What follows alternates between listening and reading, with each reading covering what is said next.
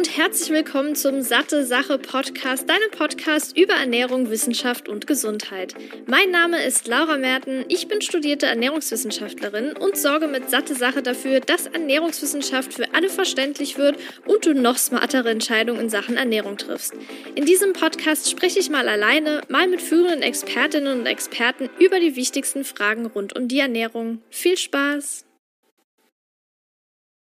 Ich begrüße dich zurück hier zum Satte Sache Podcast. Ich freue mich sehr, dass du wieder eingeschaltet hast. Heute gibt es wieder eine kurze Episode und ich fand es super cool. Ich habe echt viele Rückmeldungen bekommen, weil die vorletzte Episode war auch ziemlich kurz. Das waren so ein paar Quick-Tipps, ähm, wie man generell verarbeitete Lebensmittel weniger konsumiert, wie man das im Alltag gut integrieren kann. Und deshalb dachte ich mir, hey, ich mache nochmal eine kurze Episode zu sieben Tipps, wie man sich unterwegs gesund ernähren kann, weil das ist auch häufig die Frage, die mir gestellt wird.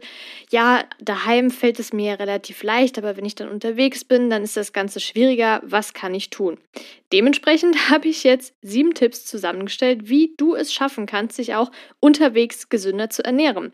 Und ich will gar nicht lange quatschen, ich fange direkt an. Der erste Tipp ist, die Speisekarte vorher zu lesen. Und jedes Restaurant oder fast jedes Restaurant hat mittlerweile die Speisekarte auch online. Zur Not kann man ja auch anrufen. Oder was man natürlich oldschool auch machen kann, ist einfach mal, wenn es gerade in der Nähe ist, vorbeigehen und schauen, ist draußen die Speisekarte ausgestellt oder ausgelegt oder kann ich zum Beispiel rein mir einfach anschauen, was es da so zu essen gibt. Und so kannst du dich im Vorhinein informieren, was es zu essen gibt und wirst jetzt nicht durch deinen Hunger oder Heißhunger ja, verleitet, die ungesündere Variante zu wählen. Denn wenn man hungrig ist, das kennst du sicherlich, ist die Wahrscheinlichkeit deutlich größer, dass man sich verleiten lässt. Ich meine, alleine schon der Geruch, ich glaube, da wird jeder und jede relativ schnell schwach. Und wenn du aber dein Essen dann vor der Ankunft auswählst, ist es einfacher, spontanere Entscheidungen zu vermeiden, die du eventuell später bereuen könntest. Der zweite Tipp ist, die Zubereitungsart zu checken. Denn wie du sicherlich weißt, die Art und Weise, wie Lebensmittel zubereitet werden und Gerichte, kann einen erheblichen Einfluss auf die Menge der darin enthaltenen Kalorien haben. Beispielsweise gedämpftes, kochtes oder blanchiertes Gemüse hat in der Regel sehr wenig Fett, hingegen frittiertes, gegrilltes oder gebratenes Gemüse könnte mitunter recht ölig sein. Vor allem in italienischen Restaurants wird ja sehr häufig viel Öl genutzt, gerade Olivenöl. Ich kenne das von Pizza beispielsweise oder generell von Pesto. Da wird ja so extrem viel Öl genutzt. Wenn es jetzt hochwertiges Olivenöl ist, ja, das kann durchaus gesund sein, aber nicht in diesen Riesenmengen, die da verwendet werden. Und ich vertrage das auch zum Beispiel von meiner Verdauung her alleine nicht. Also nicht nur, dass ich mir denke, okay, das sind jetzt super viele Kalorien, was mir in dem Moment eher egal ist, sondern dass ich mir denke, boah, die Verdauung spielt danach verrückt. Ich glaube, dann mag mich mein Verdauungstrakt nicht so. Dementsprechend kann man allein schon schauen, wie ist das Gericht zubereitet. Das steht ja in der Regel schon da. Und falls es nicht da stehen sollte, kann man ja immer noch fragen und gegebenenfalls da auch Änderungen vornehmen. Und da kommen wir schon zum dritten Tipp, und zwar die Gerichte gesünder gestalten, wenn es denn möglich ist. Weil Fakt ist, dass die meisten Menschen zu wenig Gemüse essen und generell eher auch zu wenige gesunde pflanzliche Lebensmittel. Und dass Ballaststoffe fehlen, habe ich, glaube ich, schon zur Genüge erklärt. Also ich hatte ja auch in der letzten Episode mit Marie über das Thema PCOS gesprochen, also das polyzystische Ovar-Syndrom. Und da spielen ja Ballaststoffe auch eine erhebliche Rolle. Und auch in unserem Plant-Based Buch, da geht es ja auch um die pflanzenbasierte Ernährung. Und vielleicht weißt du, dass Ballaststoffe rein in Pflanzen, also in pflanzlichen Lebensmitteln enthalten sind, das heißt nicht in tierischen Lebensmitteln. Und das ist eben der Grund, weil immer noch zu wenig pflanzliche Lebensmittel gegessen werden, dass auch die Ballaststoffzufuhr, die ja mindestens 30 Gramm pro Tag sein sollte, von den meisten nicht erreicht werden. Und eine pflanzenbasierte Ernährung hat super viele Vorteile. Es kann das Risiko für viele Herz-Kreislauf-Erkrankungen senken, das Risiko für Übergewicht und auch Diabetes reduzieren. Es gibt noch unzählige andere, aber das sind so die häufigsten, die auch genannt werden und auch sehr, sehr gut untersucht sind mittlerweile. Und wenn du jetzt im Restaurant bist, es kommt natürlich immer drauf an. Manche sind eher unkooperativ und verdrehen schon die Augen, wenn man nur einen extra Wunsch hat. Ähm, aber manche sind da auch sehr offen für und vielleicht sogar froh, weil man dann mal ein bisschen was anderes machen kann. Eventuell kannst du da ja auch schon vorher anrufen und fragen, ob das möglich ist. Aber wenn du jetzt beispielsweise bei einem Gericht Pommes hast, dann könntest du vielleicht fragen, ob du stattdessen Kartoffeln nehmen könntest oder du lässt die ungesunde Komponente weg und dafür beispielsweise Gemüse. Also da entweder vorher schon anrufen, fragen, ob das möglich ist oder eben vor Ort. Werbung Hast du dir schon mal Gedanken um deine Omega-3-Zufuhr gemacht? In den Industrieländern ist die ausreichende Fettzufuhr kein Problem. Das Problem liegt hier eher in der Art der Fettsäuren und besonders in dem Verhältnis von Omega-6 zu Omega-3-Fettsäuren, welches bei 5 zu 1 liegen sollte. Allerdings ist es hierzulande eher 10 zu 1, beziehungsweise gerade bei Jugendlichen sogar bis zu 25 zu 1.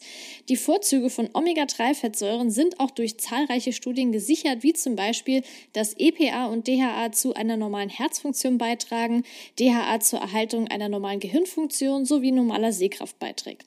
Wenn jemand, wie auch ich jetzt aber kein und vor allem nicht regelmäßig Fisch isst, ist es wichtig, eine Alternative zu finden. Daher kann es durchaus sinnvoll sein, hochwertiges pflanzliches Algenöl zu nutzen und genau das bekommst du bei Norsan zusätzlich auch aus umweltschonendem Anbau. Das vegane Omega-3 von Norsan enthält zudem hochwertiges Bio-Olivenöl als Antioxidant und 800 internationale Einheiten veganes Vitamin D3. Neben dem Öl bietet Norsan auch das hochdosierte Omega-3 in Kapseln an und das Gute daran, weder das Öl noch die Kapseln haben einen fischigen Geruch oder Geschmack. Damit auch du dich jetzt vom Omega-3-Experten Norsan überzeugen kannst, konnte ich einen Rabattcode für dich ergattern. Mit dem Code SatteSache15, klein und zusammengeschrieben, bekommst du 15% Rabatt auf deine gesamten Neukundenbestellung. Ganz einfach unter www.norsan.de per Mail oder Telefon einlösen und deinen eigenen Omega-3-Bedarf decken, sowie den deiner Liebsten. Werbung Ende. Der vierte Tipp ist, achtsam zu essen. Und Achtsamkeit beim Essen ist super wichtig und war für mich wirklich ein richtiger Gamechanger. Es ist natürlich nicht immer möglich, sich ausreichend Zeit fürs Essen zu nehmen. Ich muss gestehen, shame on me, dass ich auch öfter während der Arbeit am PC esse, weil ich in dem Moment gerade was Wichtiges am Machen bin. Und ich bin ja bei einem Unternehmen Content Managerin. Das heißt, ich bin für den ganzen Content zuständig und wenn ich da gerade einen Beitrag schreibe, das merke ich natürlich auch hier bei satte Sache, bin ich meistens so vertieft, dass ich zwischendurch kurz merke, okay, ich kriege gerade Hunger, aber ich kann jetzt einfach keine Pause machen, weil ich auch so ein bisschen in dem Flow bin. Dann habe ich das Glück in dem Fall, also meistens, dass ich Meal Prep gemacht habe. Das heißt, ich habe schon was im Kühlschrank, was ich mir zum Beispiel nur aufwärmen muss oder sogar gar nicht aufwärmen muss und dann esse ich das auch währenddessen. Trotzdem solltest du, und das ist auch so ein kleiner Reminder an mich, wann immer es möglich ist, ohne Ablenkung mit voller Achtsamkeit dein Essen genießen. Also gründlich kauen, langsamer essen, die ganzen Aromen mal wahrzunehmen, denn das fördert nicht nur dein Bewusstsein, sondern bringt dir auch letztendlich wieder ein natürliches Sättigungsgefühl. Und wenn dich das Thema interessiert, hör auf jeden Fall gerne mal in der Episode mit Bastien vorbei, denn da geht es nämlich um Achtsamkeit beim Essen. Habe ich alles unten in den Shownotes verlinkt, plus noch eine Episode von mir, da geht es um das Sättigungsgefühl, alles, was du dazu wissen musst, wie das beeinflusst wird, wie das entsteht und was dafür positiv oder eher kontraproduktiv ist. Der fünfte Tipp ist, Soßen und Dressings separat zu bestellen, denn die können ein Gericht ziemlich viel zusätzliches Fett und Kalorien hinzufügen. Beispielsweise habe ich jetzt mal geschaut, so ein Sahnedressing, was ja oft so ein Ranch-Dressing ist, zwei Esslöffel allein haben schon 140 Kalorien und ungefähr 15 Gramm Fett. Und das ist wirklich ziemlich, ziemlich viel. Und wenn du das Dressing jetzt separat bestellst, kannst du zum einen die Menge selbst kontrollieren und zum anderen, wenn das möglich ist, kein Sahne- oder Mayo-Dressing wählen, sondern eher Essig und Öl, zum Beispiel Balsamico-Dressing oder sowas. Ich glaube, das bieten auch die allermeisten mittlerweile an. Und in manchen Restaurants steht sogar schon Essig und Öl am Tisch und dann kann man ja generell ohne Dressing bestellen und sich das dann am Tisch selbst drauf machen.